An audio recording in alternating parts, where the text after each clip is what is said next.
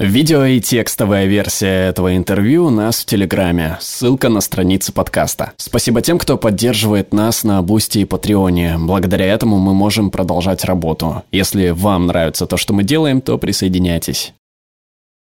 Здравствуйте. Уже через несколько минут Илон Маск выйдет на эту сцену и присоединится к нашей беседе. Ходят слухи, что с ним есть о чем поговорить. Посмотрим. Но перед этим хочу показать вам кое-что особенное. Я хочу, чтобы вы прошли со мной на гигантский завод Тесла в Остин, Техас. За день до его открытия на прошлой неделе мне позволили побродить по нему одному, когда никого не было. И то, что я там увидел, было совершенно поразительно. Это известные машины Илона, которые строят другие машины. И его видение, секрет экологически устойчивого будущего, состоит в том, чтобы не просто создать электрокар, а систему, которая создает много электрокаров и приносит прибыль, финансирующую последующий рост. Когда я находился там, никто не знал, сможет ли Илон прийти к нам сегодня. Поэтому я воспользовался своим шансом и записал эпическое интервью. Хочу показать вам восьмиминутную вырезку оттуда. Итак, Илон Маск из Остина, Техас.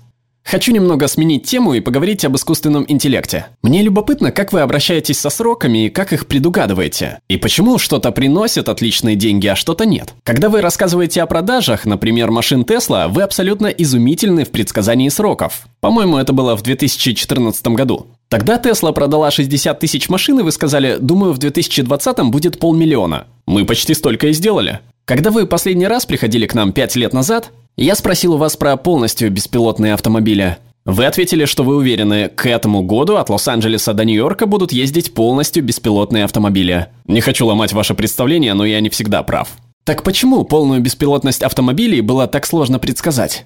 Что раздражает меня и наверняка раздражает других людей, это то, что в вопросе беспилотного управления так много ложных успехов. Только вам показалось, что вы нашли решение, как оказывается, что оно не работает, и вы уперлись в потолок. Если бы вы графически изобразили этот процесс, он бы выглядел как график логарифмической функции, даже серии функций. Покажите руками. Сначала она поднимается довольно стабильно, а затем подъем прекращается, переходит в прямую и идет на спад. Ретроспективно это кажется очевидным, но чтобы решить проблему полноценного беспилотного управления, нужно решить проблему искусственного интеллекта с применением на реальных данных. Потому что если подумать, для чего разработаны реальные сети дорог, с чем они должны работать? С биологической нейросетью, нашим мозгом, через зрение, глаза. И чтобы такая идея сработала с компьютерами, нужно разработать подходящий ИИ и зрение. Нам нужны камеры и силиконовые нейросети, чтобы беспилотное управление работало в системе, предназначенной для биологических нейросетей и глаз. Наверное, если обрисовать это так, то становится очевидным, что единственный способ добиться этого – это создать для применения на реальных данных искусственный интеллект и искусственную зрительную систему. Как думаете, сейчас уже есть архитектура, чтобы этот график не шел на спад в ближайшее время? Надо признать, это могут быть печально известные последние слова, но я уверен, что в этом году мы решим эту задачу, что мы перейдем некий порог в этом году. Может быть, конечно, через год мы вновь будем беседовать и окажется, что вот еще год прошел и ничего не произошло. Но я думаю, это случится. Есть ли в том, чтобы делать такие агрессивные сроки, намерение пробудить в людях амбиции? Без этого ведь ничего не делается. Такое ощущение, что в какой-то момент за последний год видение прогресса в разработке искусственного интеллекта в Тесла привело к такому ага-моменту. Вы очень удивили людей недавно, когда сказали, что, вероятно, самый важный продукт, разрабатываемый в Тесла в этом году, это робот Optimus. Да. Было ли это тем, что произошло в процессе разработки беспилотных автомобилей? и придало вам уверенности в проекте. Да, именно. Мне потребовалось некоторое время, чтобы осознать, что проблема беспилотных автомобилей – это проблема искусственного интеллекта с применением на реальных данных. И в момент, когда вы находите применение искусственному интеллекту в беспилотных автомобилях, что по сути робот на колесах, это можно экстраполировать на робота на ногах. На данный момент роботам не хватает интеллекта самому действовать в реальном мире и выполнять полезные действия без четких инструкций. То есть отсутствуют две вещи. Это искусственный интеллект и наращивание производства. И это то, в чем Тесла сильна. Так что, по сути, нам нужно разработать специальные механизмы привода и сенсоры, которые нужны для человекоподобного робота. Люди не представляют себе. Это будет больше, чем машина. Скажите, вот сейчас вы говорите о производстве. Но, как я понимаю, конечное видение – это иметь таких роботов дома. Да. Если бы у вас был робот, который понимал 3D-архитектуру дома и знал, где находится или должен находиться каждый объект в этом доме, и мог их распознать, это ведь удивительно. Можно было бы попросить робота, например, убраться. Да, приготовить ужин, подстричь газон, отнести чашку кофе бабушке и показать ей семейные фотографии. Именно, позаботиться о бабушке. Да. Да, и он распознавал бы каждого домочадца. Мог сыграть с ребенком в мяч. Да, но нужно быть осторожным, чтобы это не превратилось в антиутопию. С моей точки зрения, важно, чтобы в роботе был чип, который не мог бы быть обновлен беспроводным путем. То есть, если вы или кто угодно три раза сказал бы «стоп, стоп, стоп», робот остановился бы. И это невозможно было бы поменять удаленно. Мне кажется, важно иметь такие гарантии безопасности. Да, звучит разумно. Еще я думаю, что должны быть специальные агентства по регулированию ИИ. Я не в восторге от регулирования, но это важно для общественной безопасности. По-вашему, будет ли, скажем, году в 2050-м робот в каждом доме? И будут ли люди рассчитывать на них? Да. Будет такой личный дворецкий? Да, скорее всего, такой приятель-робот. Насколько приятель? Сколько разных способов применения такого робота? Может ли он быть другом, разделять с человеком постель? Это неизбежно. Я в конце концов обещал интернету, что сделаю робота-кошка-девочку. С этим нужно быть осторожным, с интернетом. Так что да, робот будет тем, кем люди захотят его видеть. На какие приблизительные сроки производства и продажи моделей мы можем опираться? Мы в первую очередь хотим разрабатывать модели для работ, которые опасные, скучные, монотонные и которыми никому не хочется заниматься. Думаю, в этом году у нас выйдет интересный прототип. Может, что-то полезное в следующем, но скорее в следующие два. Год за годом будем наблюдать мы быстрый рост полезности этих роботов, уменьшение стоимости и наращивание производства. Помогите мне разобраться с экономическим аспектом. Какой примерно будет стоимость одного такого робота? На самом деле, думаю, не слишком большой. Не больше, чем машина. Но подумайте об этом. Если бы вы могли заменить работника, которому нужно платить 30-40 тысяч каждый год, на единоразовую выплату в 25 тысяч за робота, который может работать дольше – без отпускных это может быть довольно быстрая замена определенных видов работ. Насколько мир должен быть обеспокоен? Я бы особо не беспокоился о потере рабочих мест. На самом деле у нас уже сейчас сильная нехватка рабочей силы.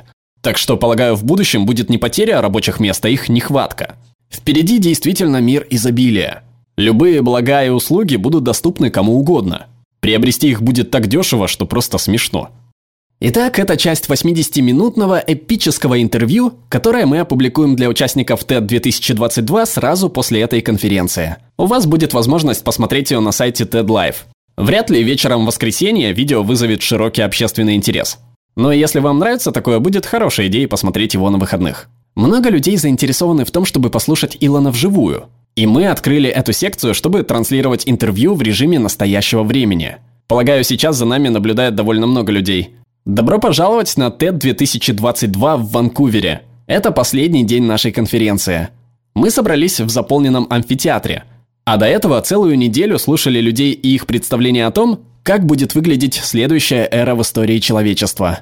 А сейчас, вероятно, крупнейший визионер из них всех – Илон Маск.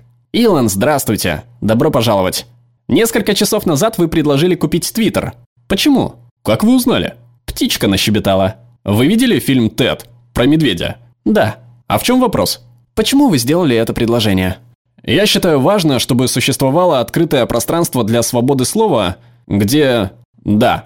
Твиттер стал своего рода местом встречи всего интернета. И очень важно, чтобы у людей было и в реальности, и в их восприятии понимание, что они могут говорить свободно в рамках закона. Одна из вещей, которые, по моему мнению, Твиттер должен сделать, это опубликовать алгоритмы. Сделать видимыми любые изменения в твитах людей, что продвигали или не показывали. Люди должны видеть, что было предпринято, чтобы не было закулисных манипуляций, проведенных алгоритмами или вручную.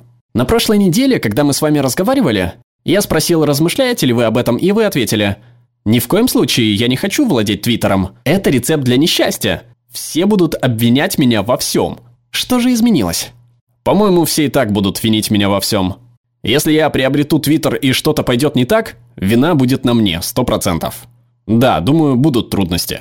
Вы будете несчастны, но все равно хотите пойти на это. Почему? Надеюсь, не слишком несчастным. Но я считаю, что это важно для функционирования демократии. Важно для функционирования США как свободной страны и многих других стран. что это способствует свободе во всем мире, не только в Штатах. Цивилизованный риск снизится, если мы повысим доверие к Твиттеру как к общественной платформе. Я убежден, что это будет в той или иной степени болезненно, и вообще не уверен, что у меня получится его приобрести. Еще нужно упомянуть, что я намереваюсь сохранить позиции как можно большего количества акционеров. Сколько только может быть у компании по закону. По-моему, около 2000.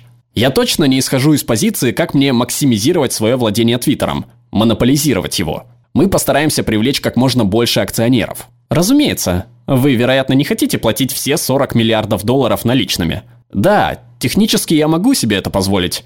Но я к тому, что это не способ заработать денег. Это мое сильное шестое чувство подсказывает, что иметь общественную платформу, которой доверяют и которая открыта для всех, чрезвычайно важно для будущего цивилизации. Мне совершенно не важны деньги. Да, это ключевой момент. Не ради денег, а по нравственным причинам. Вы описывали себя как абсолютиста свободы слова. Но значит ли это, что нет совершенно ничего, что нельзя сказать? Нормально ли это? Очевидно, Твиттер или любой другой форум подчиняется законам страны, в которой он действует. Так что, разумеется, в США есть определенное ограничение свободы слова, и Твиттеру нужно будет подчиниться. То есть нельзя призывать людей к насилию. Прямой призыв к насилию запрещен – Нельзя, например, намеренно создавать панику. Нет, это будет преступлением. Должно быть. Да, но вот в чем трудность. Различия так тонки. Есть побуждение к насилию, и это незаконно. Есть speech, и некоторые ее формы абсолютно нормальны. Например, я терпеть не могу шпинат. Если он подан под соусом, будет очень даже неплохо. Проблема в следующем. Скажем, один человек пишет «Я ненавижу политика X». Или «Чтоб политик X сдох». Или «Вот бы политик X сдох, с картинкой пистолета у его головы. Или это плюс его адрес. В какой-то момент кто-то должен принять решение о том, какой из этих вариантов неприемлем. Может ли это сделать алгоритм? Наверняка в какой-то момент потребуется человеческое осуждение. С моей точки зрения, Твиттер должен соблюдать законы страны.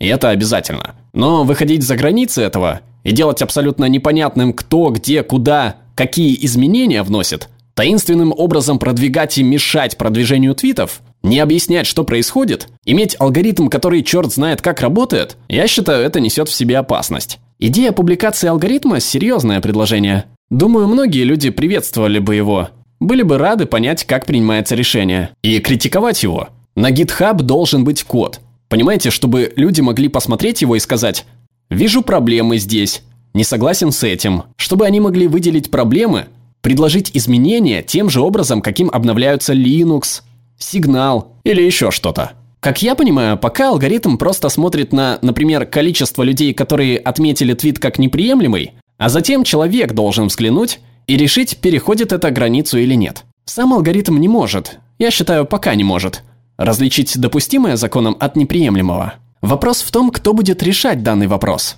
У вас есть представление об этом? Прямо сейчас Twitter, Facebook наняли тысячи людей, чтобы постараться принимать грамотные решения – и загвоздка в том, что никто не может прийти к единому мнению. Как с этим разобраться? Я предполагаю, мы остановимся на том, что если сомневаешься, пусть высказывание существует. Если оно находится в серой зоне, я бы сказал, пусть твит существует. Безусловно, в случае противоречивых мнений не обязательно продвигать твит. Я не говорю, что у меня есть все ответы. Но я убежден, что мы должны по минимуму удалять что-то и быть осторожными с перманентными банами. По мне так, ограничение на определенный срок лучше. И в целом, как я и сказал, идеально не будет. Но мы действительно хотим, чтобы и в реальности, и в восприятии людей свобода слова была возможна.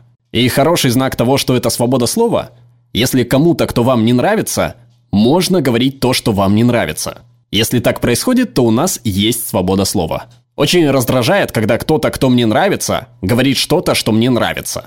Это признак здоровой, функционирующей свободы слова. Думаю, многие люди согласятся с вами.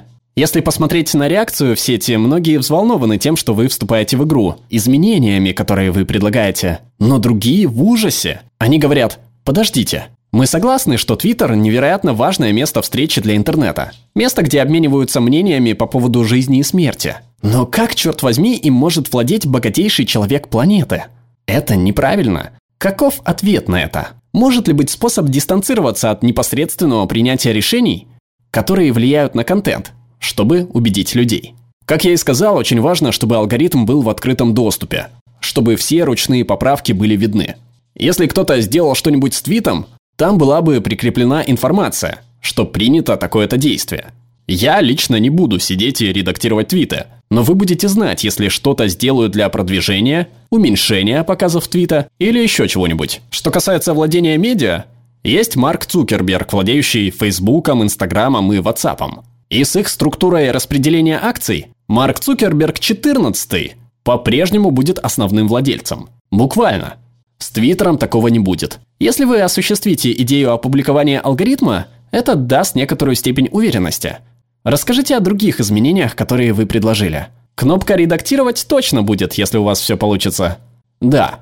Честно, главным приоритетом для меня было бы ограничить армии ботов и ботов, которые занимаются рассылкой спама и мошенничеством. Я считаю, они оказывают очень негативное влияние на сеть.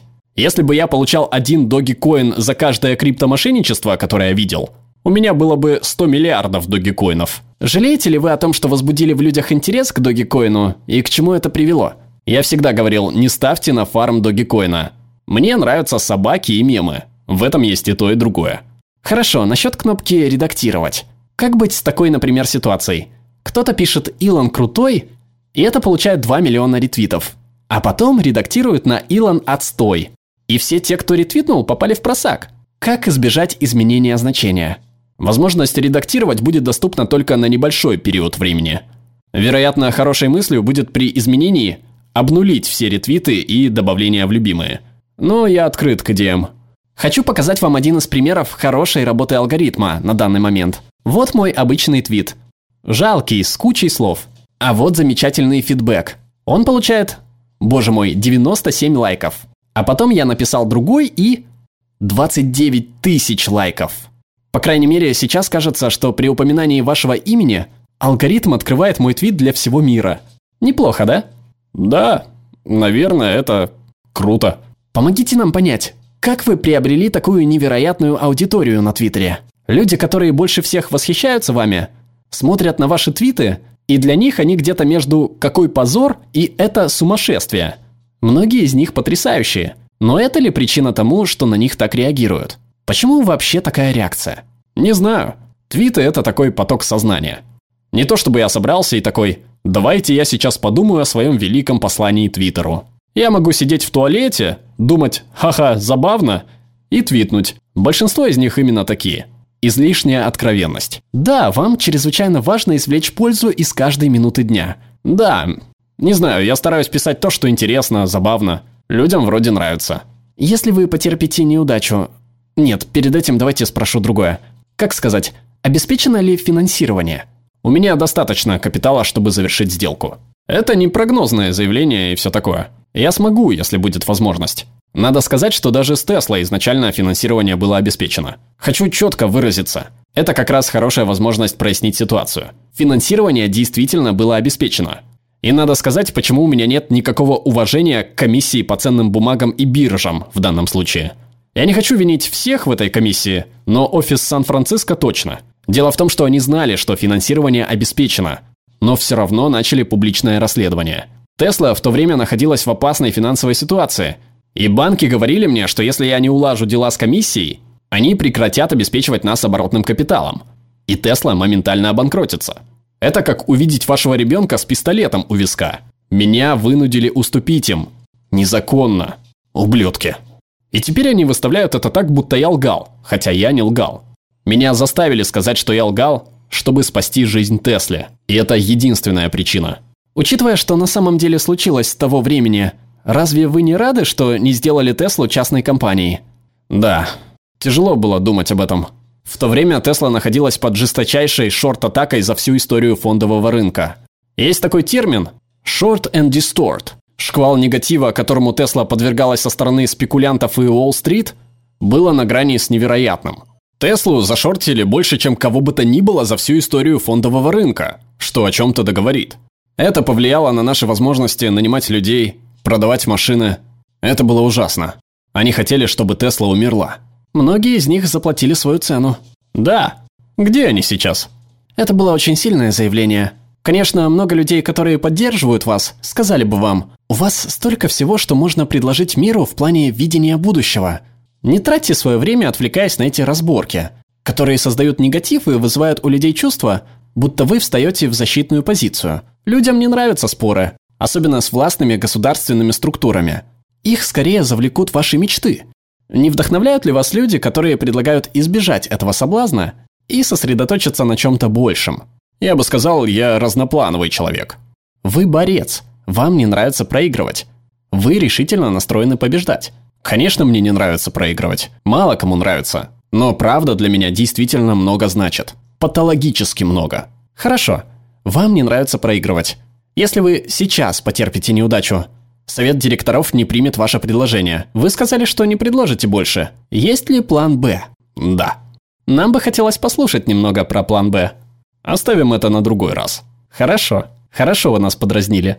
Я бы очень хотел понять ваш мозг, Илон. С вашего разрешения я покажу кое-что.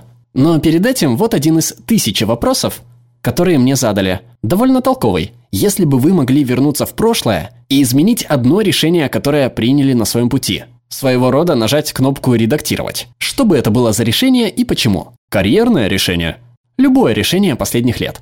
Решение инвестировать в Твиттер или что угодно. Худшее бизнес-решение, которое я принимал, это создать Тесла не только с Джеффри Страубелом. Точно, это пока что самое худшее.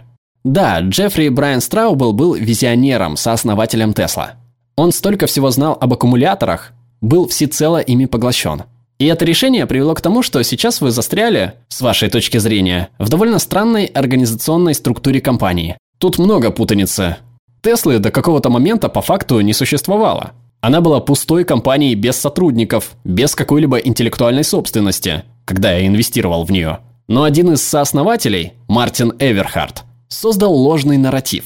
Не хочу углубляться во всю эту грязь, но я не инвестировал в существующую компанию. Мы создали ее. И по факту ее создавали я и JB. Но, к сожалению, другой сооснователь сделал своей жизненной миссией доказать всем, что создал компанию он – Хотя это не так. По-моему, была еще одна проблема прямо в разгаре разработки Model 3. Тесла чуть не обанкротилась. И вроде бы вы говорили, что частично это случилось, потому что на тот момент вы переоценили возможность автоматизировать производство. Были потрачены большие суммы на излишнюю автоматизацию. Она не дала ожидаемого эффекта и чуть не довела компанию до банкротства. Так ли это?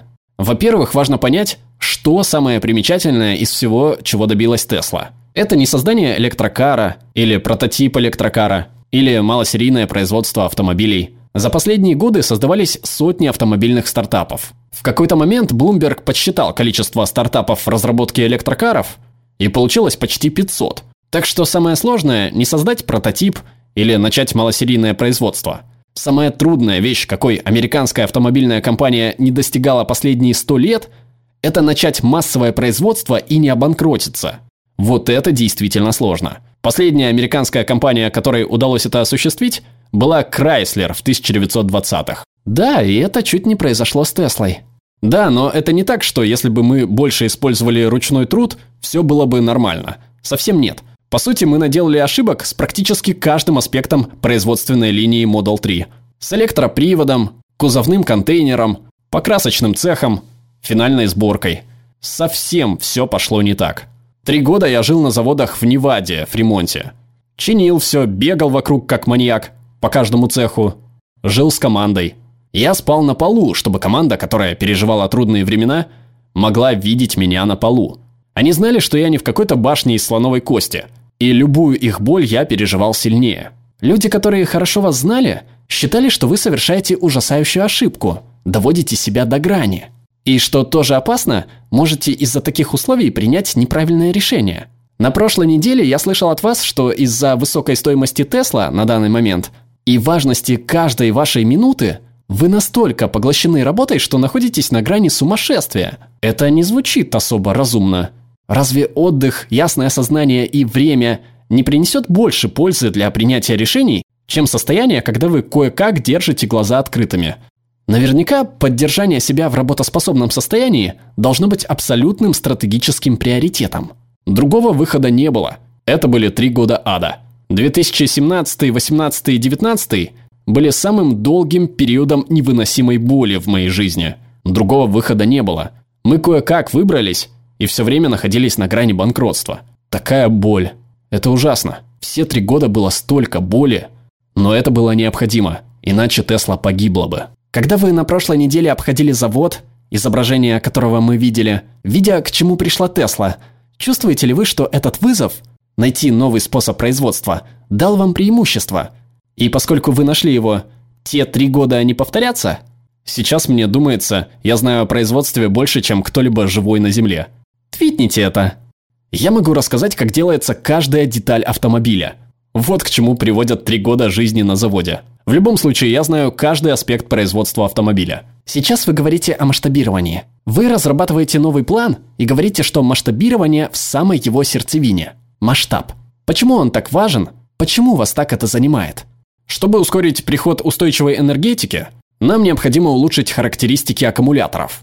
Так мы переведем чрезмерно зависимую от полезных ископаемых экономику на экономику, основанную на устойчивой энергетике. Да, надо сделать это. Так что нужны устойчивые источники энергии. Ветер, солнце, геотермальные воды. Я верю в атомную энергию, о чем периодически упоминаю. И поскольку энергия солнца и ветра работает с перебоями, нужны будут стационарные аккумуляторы. И еще нужно будет перевести весь транспорт на электричество. Если мы сделаем это, то экологически устойчивому будущему быть. И чем быстрее это произойдет, тем меньше риска для окружающей среды. Чем раньше, тем лучше. Так что улучшение характеристик очень важно. А именно емкость. Причем емкость производимых в устойчивой манере аккумуляторов.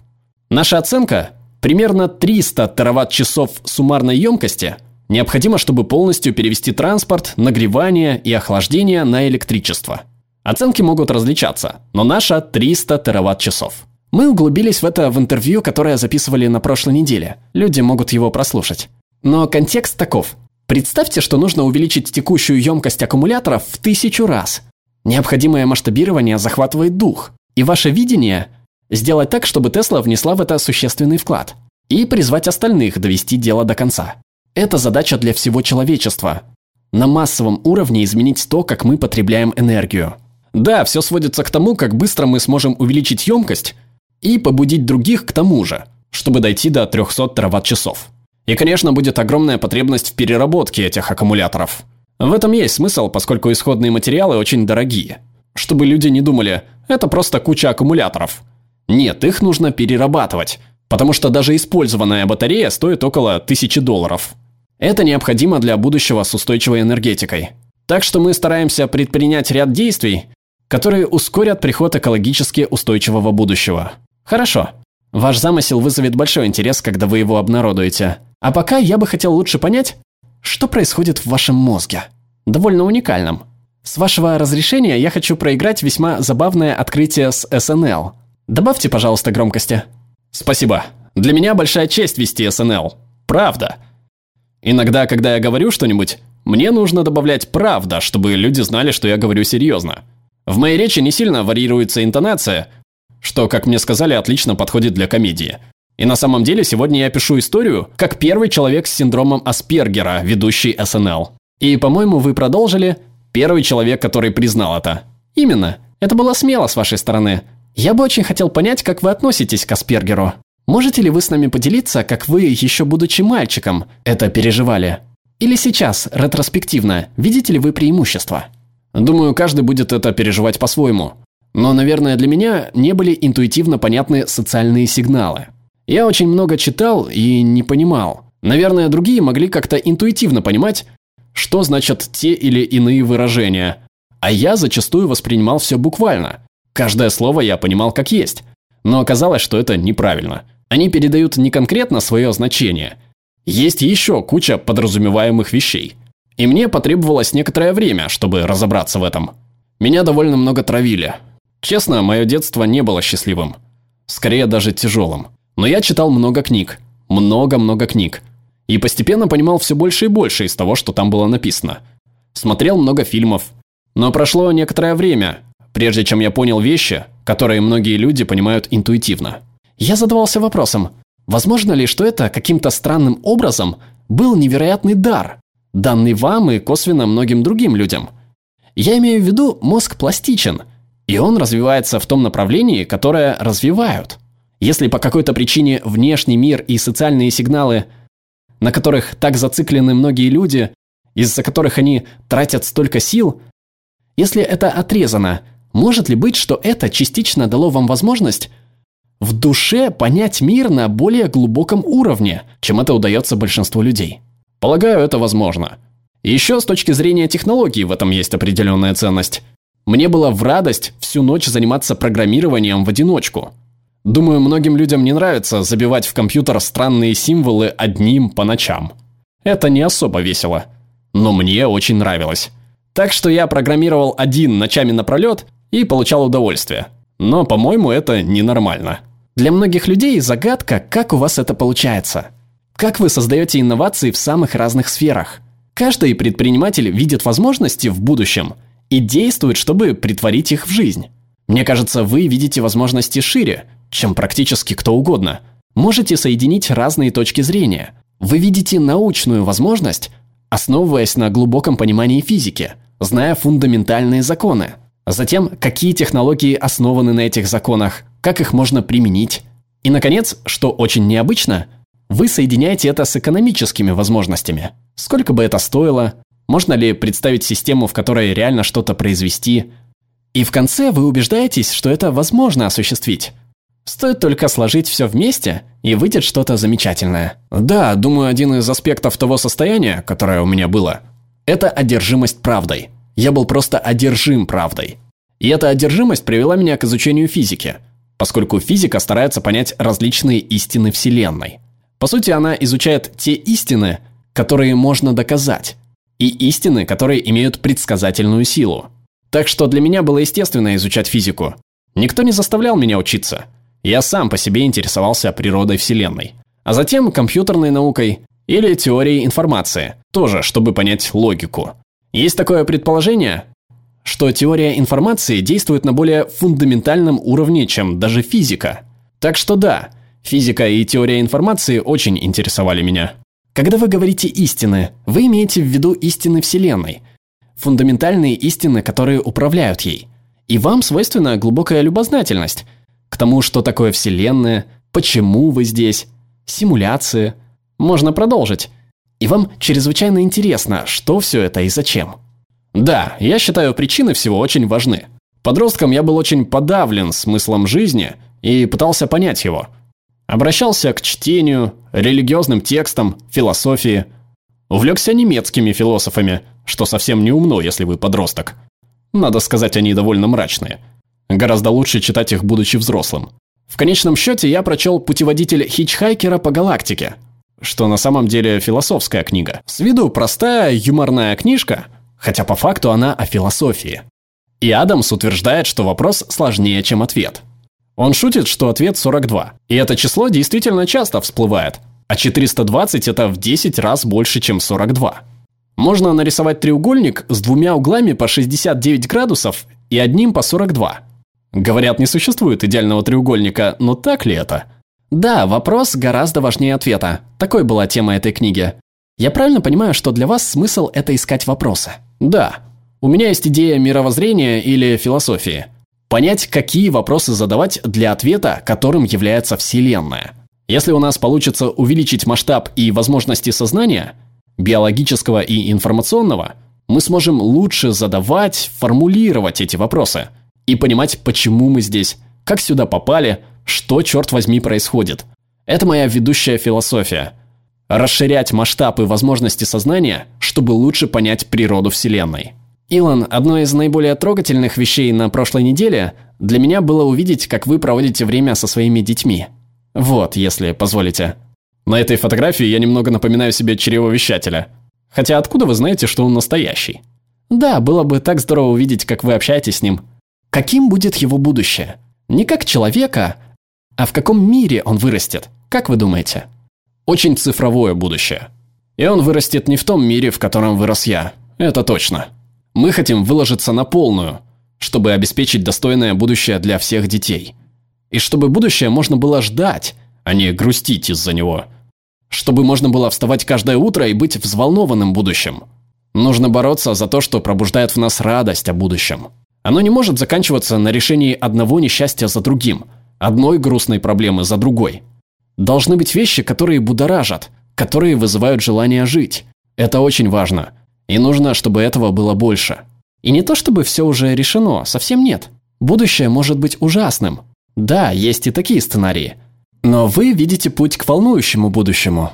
И на Земле, и на Марсе. И в нашем сознании с помощью искусственного интеллекта. В глубине души, верите ли вы, что помогаете создать это будущее для Экса и других? Я стараюсь изо всех сил. Я люблю человечество и считаю, что нужно бороться за хорошее будущее для него. И что нужно быть настроенным по отношению к будущему оптимистично и трудиться, чтобы притворить этот оптимизм в жизнь. Илон, думаю, это идеальный момент завершить нашу беседу. Спасибо, что пришли и провели с нами время, за вашу работу. Удачи с Твиттером и другими проектами. Илон Маск, господа. Перевела Иванна Островская, озвучил Глеб Рандолайнин.